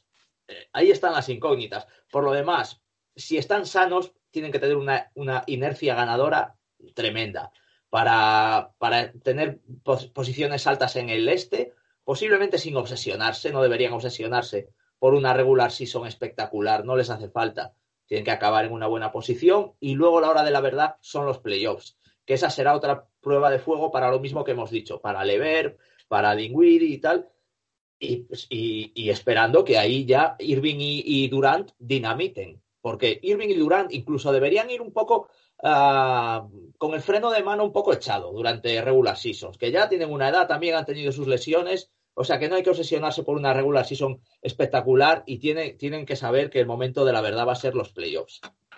Mm, por sumar a la a lo difícil que debe ser entrenar a Kyrie Irving, se le considera principal responsable el despido de Kenny Atkinson, el, entrenador anterior, que lo fue durante cuatro temporadas de los Brooklyn Nets hasta que llegó Kyrie Irving y dijo que hasta que ese tío no se fuera, él no jugaba más dicen las malas lenguas, ¿no? Pero bueno, vamos a ver si Nash tiene la mano izquierda suficiente para torear ese Miura que le viene.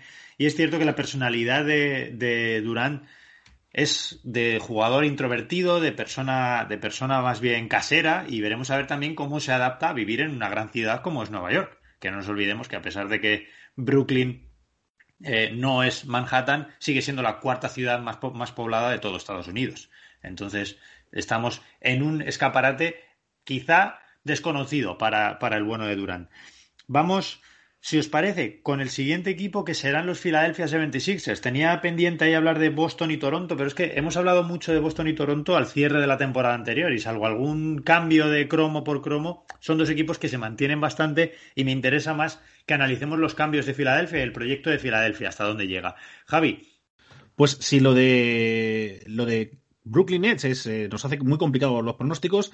La verdad es que con lo de, con Filadelfia estamos en una situación un poquito similar. ¿no? Los Sixers han tenido que, iniciar una reconstrucción eh, acelerada, viendo el, fracaso que supuso la temporada pasada, todas las incorporaciones eh, que, llevaron a cabo y un cambio en un cambio de entrenador, un cambio de gerencia y, quizás un cambio de modelo, ¿no? Hemos hablado de, Doc Rivers, ya sabéis todo lo que opino de Doc Rivers a partir de este verano, cómo he cambiado mi opinión sustancialmente al respecto, pero es que han fichado esa, esa auténtica estrellaza ¿no? de, los despachos que es, que es Morey, con esas ideas tan peculiares.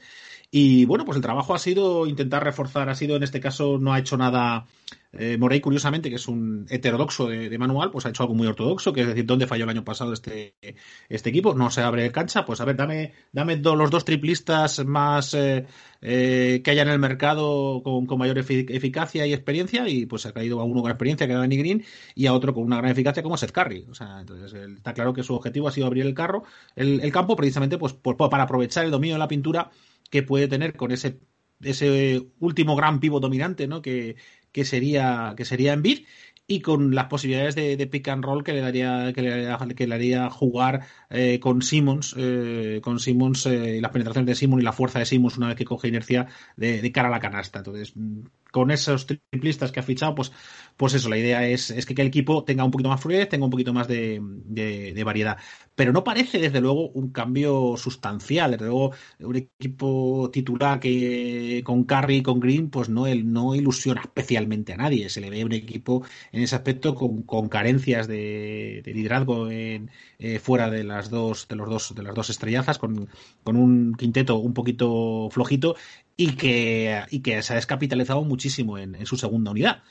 Con lo cual, pues eh, a menos que haya a, menos que haya un movimiento revolucionario en los últimos en los últimos momentos eh, y recuerdo y me comentaba los rumores estaban calientes eh, respecto a, a, si no acabaremos viendo a lo largo de la temporada quizás a Harden cambiado por Simmons o algo así cuidado o a Harden intentando llegar por allá, pues es un equipo que creo que, que, mm, va a mejorar desde luego la temporada pasada, pero igual se queda corto en su objetivo de alcanzar ya unas finales de, conferencia. Pepe, cuéntanos lo que quieras, si es que te apetece decir algo de Filadelfia que no hayamos dicho ya. Vamos a meter en el mismo cajón, si te parece, por aquello de optimizar el tiempo para no extendernos mucho más, a Toronto y a Boston. Y si os parece, de Nueva York, pues cada uno podemos soltar el comentario que nos parezca oportuno, pero bueno, es eh, un año más, ¿no? La, la, la, broma de los Knicks parece ya que cada vez tiene menos gracia. Yo, sinceramente, hasta me ofende que, un equipo que representa una ciudad tan grandiosa a nivel mundial tenga, tenga este récord y esta trayectoria gracias al, bueno de Nolan. Pero bueno, eh, Pepe como te digo, lo que quieras de Filadelfia y vamos a poner en el mismo cajón a Toronto y a Boston y luego Javi si quiere que nos que apunte también lo que quiera después de Toronto y Boston. Pues a ver, yo Filadelfia sigo sin verlos, la verdad, ¿eh? creo que va a ser equipo de playoff sin problemas, pero eh, la pareja Simon Envid es espectacular, pero, pero sigue siendo un equipo, aparte de, ya no es el tema de que Simons no tire triples, es que es el ritmo lento también, es el, estaba revisando las, las estadísticas del lo que es el, pace, el ritmo de partido, fue el decimonoveno el, la temporada pasada. O sea, mm, una posición muy baja para un equipo que, que intente aspirar al título. Sí que es cierto que en el rating defensivo lo tienen bastante mejor, que eh, octavo el año pasado, pero, pero sigo sin verlo, sigo sin verlo. Vamos a ver cómo funciona este año con esa llegada de, tiradores, de Seth Curry, de, de Danny Green, eh, de lo que puedan aportar en defensa también. Si Tobias Harris se confirma como tercera espada para hacer una especie de, Big Three, pero sigo sin verlos. Me sigue pareciendo que le falta algo, sobre todo para, para el baloncesto de hoy día. Eh, sin embargo, a Boston, es que Boston me. Mira que a mí sentimentalmente Boston no es un equipo que me guste, ¿no? No soy de esos que, que siempre ven en Boston la pureza del baloncesto que ha sido, ha habido mucho pesado en España con esto. Yo encima siendo de los Pistons, pues Boston enemigo histórico, ojalá fuéramos enemigo histórico otra vez, ¿no? Incluso cuando se hablaba de la rivalidad Celtics-Lakers, pues hombre, a mí es que el, el, rollo Lakers, que siempre me ha parecido más divertido, el Showtime y todo eso, pues tiraría más por ahí. Pero es muy difícil que no te gusten estos Boston, tan aseaditos, tan, este proyecto tan bueno de Brad Stevens, que ya son muchos años, ya es el octavo, noveno año con Stevens, pero que sigue siendo un entrenador muy joven. Y, joder, es que pues están ahí ya llamando a las puertas. Y yo creo que este año van a dar un, paso más adelante, porque me gusta mucho el, el, equipo que tienen este año. Es prácticamente el mismo, sí, pero creo que, que la llegada de Jeff Tick les da, les da un, plus en el, en el, puesto de base, de base suplente. La llegada de Tristan Thompson, que va a ver cómo, cómo vuelve de la lesión. Eh, ahora mismo está lesionado y, posiblemente tenga que salir Daniel Pace de titular otra vez. Eh, bueno, pierden a Canter y a, Hayward. Bueno, no, lo deberían notar mucho, aunque creo que, intentaron retener a Hayward, pero bueno, era un pastizal por un jugador que al final no les ha aportado nada por, problemas físicos realmente. Y esos puestos de, aleros los tienen, los tienen muy buen cubierto. Eh, Tatum ya tiene que ser la superestrella que, por, por, salario va, va, a ser. Tienen un buen defensa en, Marcus Smart exterior. ¿Qué vamos a decir de Kemba Walker? Eh, no sé, me, gusta mucho. Y siendo un equipo que viene de una temporada muy buena, de ser finalista de conferencia, además es que han tenido. Mm, todavía han podido pescar bien en el draft, ¿eh? Tenían tres primeras rondas este año y, bueno, la, la número 30 la han mandado a Memphis, pero ojito a Aaron Nesmith y a Peyton Pritchard, que tienen muy buena pinta y que van a encajar muy bien en Boston. ¿Qué es lo único que le falta a Boston? Que sigue siendo joven, sigue siendo un equipo joven, pero me gusta mucho creo que, creo que este año los vamos a ver arriba otra vez. Va a ser el gran rival de, Brooklyn en la conferencia, pero me gusta. Es, creo que es mi equipo favorito del, este ahora mismo. Y Toronto creo que es un equipo muy, pues muy empeorado. Lleva dos años dando pasos atrás. La temporada pasada lo hicieron muy bien, a pesar de que todo el mundo pensaba que con la marcha de Leonard eso iba a ser el cataclismo. No, no, se mantuvo bien, fue un equipo muy sólido. Pero ojo, es que ya hablamos de perder también a Margasol, a Sergi Vaca. Hombre, Aaron Baines, pues sí, vale, es un tío que valía para Phoenix, pero yo creo que Toronto me parece que por muchos milagros que intenta hacer Lowry y Siakam, Van Vliet me sigue pareciendo increíble que sea un jugador ahora mismo tan bien considerado. Creo que sigue viviendo mucho de las finales de, de hace dos temporadas. Y bueno, la curiosidad en Toronto yo creo que es el tema Masai Uri, porque Masai Ujiri, el, el, cerebro de, ¿no? De, lo que ha sido estos Toronto campeones, porque creo que es, su último año con contrato. Y, vamos a ver si... Y es un tío que va a estar muy tentado para otros proyectos, no solo en la NBA, sino a nivel general de grandes empresas si, vamos a ver si él no, si ve que no hay, no hay nada que rascar ahí, posiblemente sea el, último gran año de Toronto ya. Y esto es bastante, bastante triste para un equipo que sí que lo ha hecho muy bien en los últimos tiempos. Unos Toronto Raptors que esta temporada serán los Tampa Raptors. Y es que se van a mudar a Tampa para jugar sus partidos de local, que van a cambiar el frío de Toronto por las playas de Florida. Veremos a ver ese cambio cómo funciona en según qué jugadores y ojo a la hora de atraer talento para Toronto también. Si el bueno de Masai Ujiri, como decías, Pepe, se lía la manta a la cabeza y decide hacer algún movimiento que, revierta una situación potencialmente descendiente, ojo que el atractivo de las costas de Florida y el buen tiempo acaba, acaba resultando factor diferencial en según qué situaciones. Javi, si quieres decir algo más de lo que ha comentado Pepe de los Raptors o Boston, de, pues, Ve con eh, ello y si no, pues oye, eh, la pida y nunca mejor dicho con los Knicks. Ah, bien, bien, bien, bien, bien, bien, bien como decían en, en, Ratatouille, siempre es divertido hacer críticas negativas, ¿no? Eh, de Toronto, pues eh, coincido básicamente, no vamos a enrollar, coincido básicamente con el, con el diagnóstico de, que, ha, hecho Pepe. Es un equipo que se ha descapitalizado muy gravemente y que además sus estrellas ascendentes creo que han tocado tope, ¿no?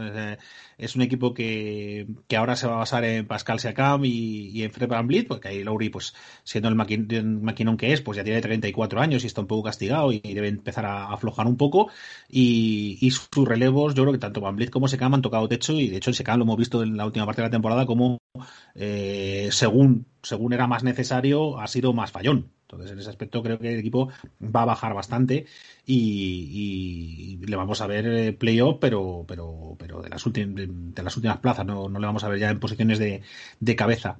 En cuanto Boston, Boston, Boston voy a discrepar un poco con Pepe. Tengo mal pálpito con Boston tengo mal palpito, porque aunque objetivamente deberíamos pensar que un equipo que se mantiene unido con un proyecto muy bueno, con un excelente entrenador que a mí me encanta, como es Brad Stevens, debería pues, seguir evolucionando y seguir mejorando. Eh, yo siempre pienso que precisamente Brad Stevens ha sido muy bueno manejando, manejando dos unidades, manejando, manejando un, un equipo de muy buenos jugadores sin superestrellazas. Y, el perder a Hayward, aunque es verdad que Hayward ha jugado poco y no ha podido aportar ni muchísimo menos todo lo que se le, pedía, pero es que la verdad es que deja una segunda unidad que, en mi opinión, se puede quedar bastante corta. Eh, si eso lo unimos el, el problema de que, de que, Walker está bastante tocadete y vamos a ver cómo hace la temporada, yo creo que Tig, hombre, está bien para suplencia, pero yo no sé si va, si va a poder liderar un equipo, un equipo ganador. Entonces yo con Boston soy un poquito más pesimista que Pepe y yo le veo bien, pero tirando para abajo y quizás eh, dando un paso atrás respecto a la evolución de, los últimos años. Y en cuanto a Knicks, Madre mía, amor es que ¿qué se puede, qué se puede decir? Si es que tú miras los movimientos, si es que no ves nada, es que no ves ni esperanza, es que, es que dices, Oklahoma City Thunder ha hecho un proceso de demolición controlada y tienen un solar y para construir y piezas, pero ¿qué tiene Knicks? Knicks no tiene nada, no tenemos piezas, no tenemos estrellas, no tenemos nadie para enganchar, no tenemos un proyecto. Eh, encima fichamos como entrenador a Tibodó, pero, pero ¿a quién va a traer Tibodó? O sea, eh, por lo menos dice, bueno, no tienes nada en este momento, fíchate un pedazo de entrenador de estos que le gustan a los jugadores y así en una agencia libre de las próximas te traes a alguien. Me fichas a Tibodó, que la gente sale corriendo de Tibodó. O sea, yo es, que, sinceramente, parece que, que cuando tienen una oportunidad eh, hacen todo lo posible para, para fallarla. O sea, les pones un eh, les pones dos caminos y siempre escogen el, el, el, fallido. Entonces, en ese aspecto, pues, pues la, la, única esperanza que tiene Knicks es que Cleveland creo que va a estar igual de mal. Eh, entonces, en ese aspecto, eh, no le veo muchas, muchas luces. Ya digo, pues a lo mejor no son los últimos, pero básicamente porque Cleveland se, lo, se propone quedar por detrás. Estos Knicks, se ha hablado mucho de James Nolan, que es el, el, el gran el gran destructor de estos Knicks y de, ese, y de esa gran franquicia que otrora fuese grande y campeón de la NBA, de hecho, pero se habla mucho de que James Nolan, precisamente, y voy a, y voy a hilar dos cosas que decíais vosotros. James Nolan anda detrás de Masayo Ujiri y parece ser, desde hace ya un par de años, que tiene preparada una oferta multibillonaria, como dicen en Estados Unidos, para atraer al gran Masayo Ujiri, que es el, el, el, gerifalte de, los, de la estadística avanzada y el que hizo, podemos decir, a esos, el que construyó esos Toronto Raptors campeones, para atraerle a la gran manzana y al, y al Garden y convertirle en, el general manager de los, de los New York Knicks. Veremos a ver si eso le saliera bien.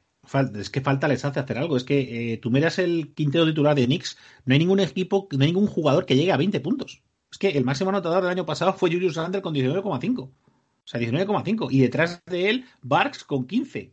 RJ Barrett, que suponemos que, sí que tiene potencial para ir mucho más lejos, pues eh, se quedó con 14-3. ¿Qué, ¿Qué, tenemos? ¿Qué hay? ¿Qué hay para aportar? Es una pena decirlo así, pero los Knicks son una broma. Es, un equipo que es una broma. Y ojo, que es uno de los equipos con mayor masa social de toda la NBA. ¿eh? Que es que es un equipo que llena el pabellón en todos los partidos, aunque solo sea con turistas, pero llena el pabellón partido tras partido. Eso es bestial. Y las ventas de merchandising y, lo que se le. Al final, que es un equipo que genera muchísimo dinero y que es un mercado teóricamente atractivo para jugadores. Y, mira, no sé, es que me parece que se toman demasiadas malas decisiones y ya, ya no parece cuestión de suerte. Es que siempre, cuando, sale, cuando siempre sale Cruz, pues habrá que pensar que el que tira la moneda hace algo raro. Pero me parece mucho peor Cleveland, ¿eh? Y no lo digo por este partido de pretemporada en el que New York ha ganado a Cleveland. Sí, no, Cleveland yo creo que este año es peor equipo y lo decíamos antes de empezar a grabar, ¿no? Esta noche en el amistoso ganó Nueva York y ya estábamos diciendo que iba a ganar Cleveland en la carrera por ser el peor equipo de la NBA. Pero Cleveland es, es el, Colin Sexton que es que, que, se la, que se la juega todas y, y, y, y Drummond.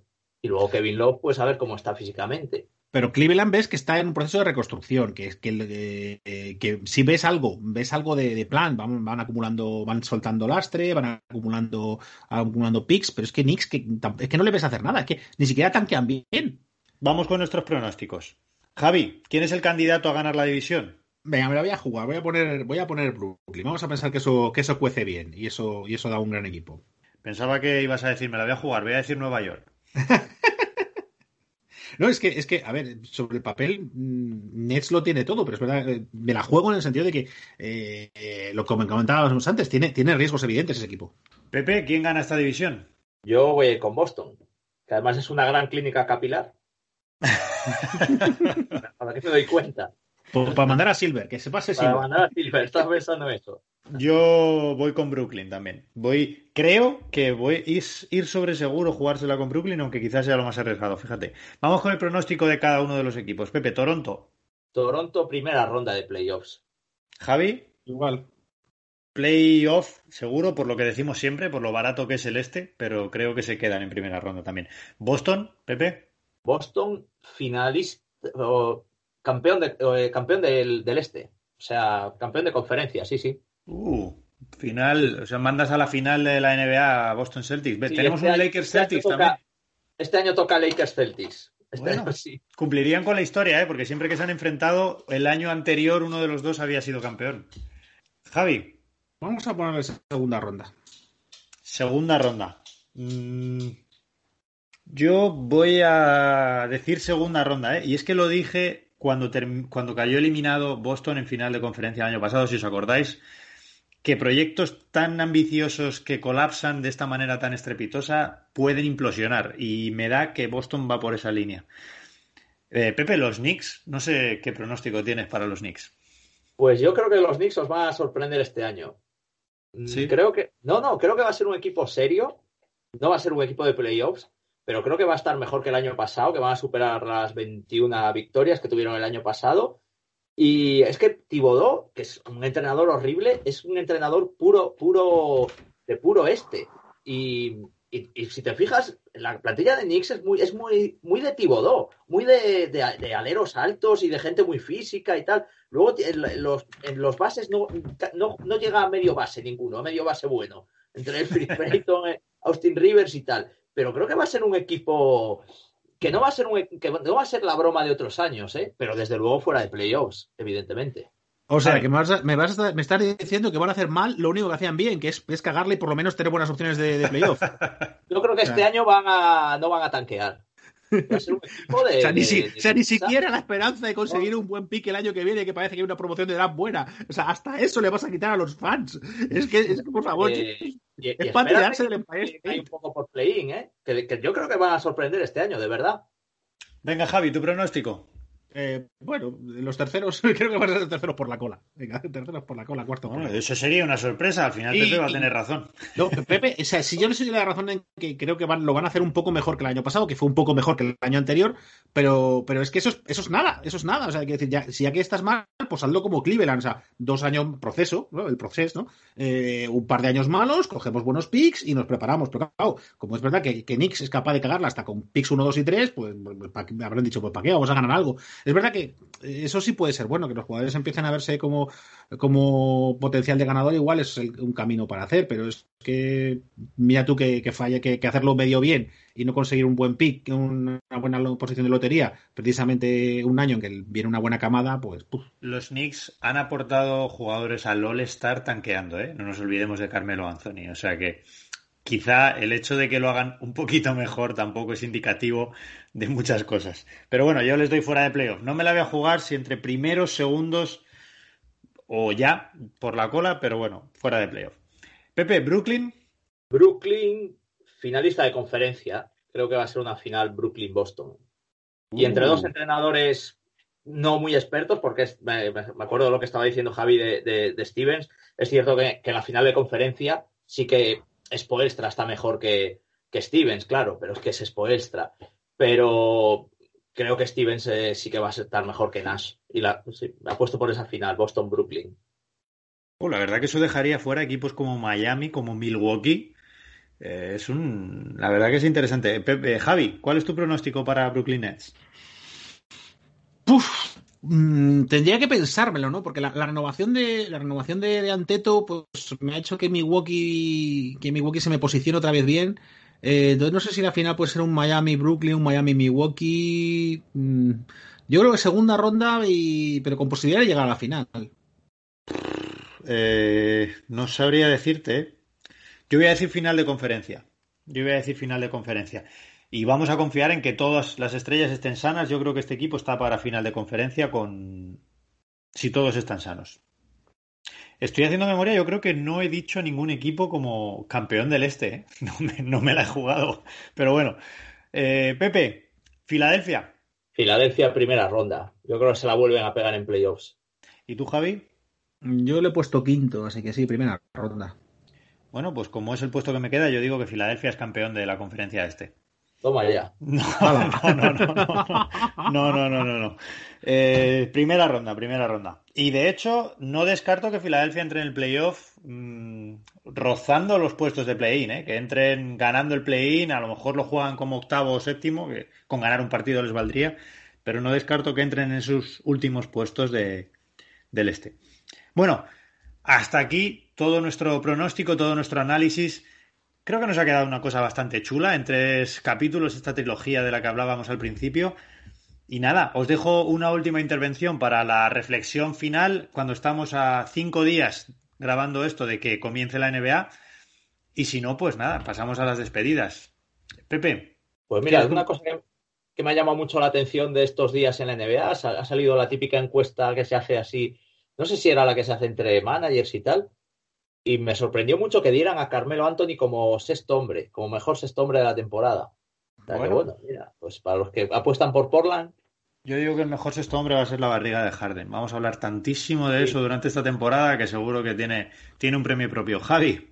Me has, me, has, me has, pisado precisamente el comentario que quería hacer, ¿no? Eh, lo, mm, estando, estando como estamos ansiosos por empezar la NBA, creo que vamos a ver unos dos primeros meses de competición eh, que van a ser un monumento a la piedra, al despiste, a la falta en ataque, a la pérdida estúpida porque no solamente por la poca pretemporada en algunos equipos y extremadamente larga en otros, que vamos a tener equipos que, han tenido dos meses de descanso frente a otros que han tenido diez, eh, sino que, que, los jugadores no están notando y, vemos unas fotografías de, peso absolutamente terribles, ¿no? Estamos viendo, es que eh, no solo vamos a de Harden, es que casi todos están, se están viendo un fanegas. Me ha preocupado mucho, por ejemplo, eh, siendo, siendo motivo de mi adoración la, el aspecto de Doncic. No, no, me ha gustado nada. No me ha gustado nada. Se le ve de sobrepeso y, él, y él para rendir necesita estar un poquito, un poquito más fino. Por, eh, por contra, he visto un he visto algún jugador, como vimos en, la burbuja, Jokic como había perdido y estaba bastante más fino, o y lo que y, Zion Williamson le he visto también bastante fino y eso puede ser muy buenas noticias. Pero en general, uy, que estado de forma, vamos a ver, y vamos a ver desastres estos primeros meses de competición.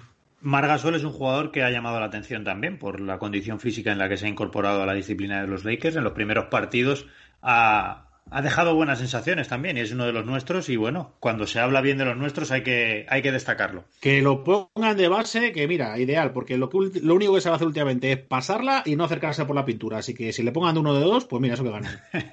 Bueno, ahí queda, ahí queda el comentario y oye, Javi, a lo mejor te, a lo mejor nos escucha el bueno de, desde, desde Los Ángeles. Pepe, vamos a despedirnos ya. Muchísimas gracias por haber estado aquí. La semana que viene, si todo va bien y no hay contratiempos, te escucharemos desde Ponferrada. Pues sí, sí, vamos, habrá que ir a ver a la familia con mucho cuidado y con mucha precaución, por favor. Que todo el mundo tenga, tenga mucha precaución estas navidades, que, que en fin, que, todavía no hemos pasado lo peor y aquí no, no, vale, no vale relajaciones, ¿eh? Y nada, que, me lo he pasado muy bien, como siempre. Ahora preparar mi, mi draft, mi draft de esta noche. y nada, eso, que, tengáis todos un buen fin de semana y, posterior semana y nos escuchamos en unos días de nuevo. Mucha suerte, Pepe, con el draft. Prometo preguntarte mañana o esta noche no creo que me quede despierto para verlo, que a partir del próximo día 22 a partir del próximo día 22 nos esperan ya noches de, dormir poco. Javi, muchísimas gracias a ti también. Ya te mereces estas vacaciones que estás saboreando y te digo lo mismo, nos escuchamos dentro de unos días por aquí y bueno, nos veremos mañana, creo. La mañana nos vemos y, a ver qué tal las, sensaciones ¿no? del comienzo, que pues habrá que estar viendo, a ver cuánto los, primeros pánicos, las primeras euforias, que ya sabemos que el mundo del deporte cada vez es más, histérico y más, más ciclotímico. Bueno, y a todos los que nos escucháis, como siempre, muchísimas gracias por haber estado ahí. Esta semana la duración del podcast va a exceder un poquito de lo que nos gusta, pero creemos que el contenido que trae merece la pena. Así que Agradecemos que, estés al que estéis al otro lado, agradecemos todos los comentarios, todo el feedback que nos vais dando y no dudéis de compartirnos. Os deseamos para esta semana, como siempre, mucha salud y mucho baloncesto.